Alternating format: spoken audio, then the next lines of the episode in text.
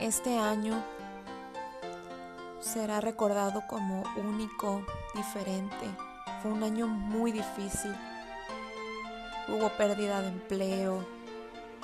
Fue un año estresante debido a, permanecer mucho tiempo en casa, al cambio de la dinámica familiar, ahora estudiando, trabajando desde el hogar.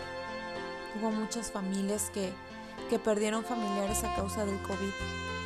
Y es por eso que debemos estar agradecidos porque tenemos salud, estamos unidos en familia.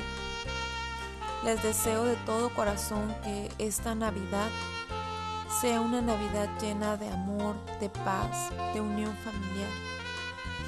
Que valoremos lo verdaderamente importante que es la compañía de nuestros seres queridos. Y que el próximo 2021 sea un año de alegría, de fe, de esperanza. Debemos permanecer en esperanza. Todo esto va a pasar muy pronto y confiemos que vendrán años mejores. Les mando un fuerte abrazo.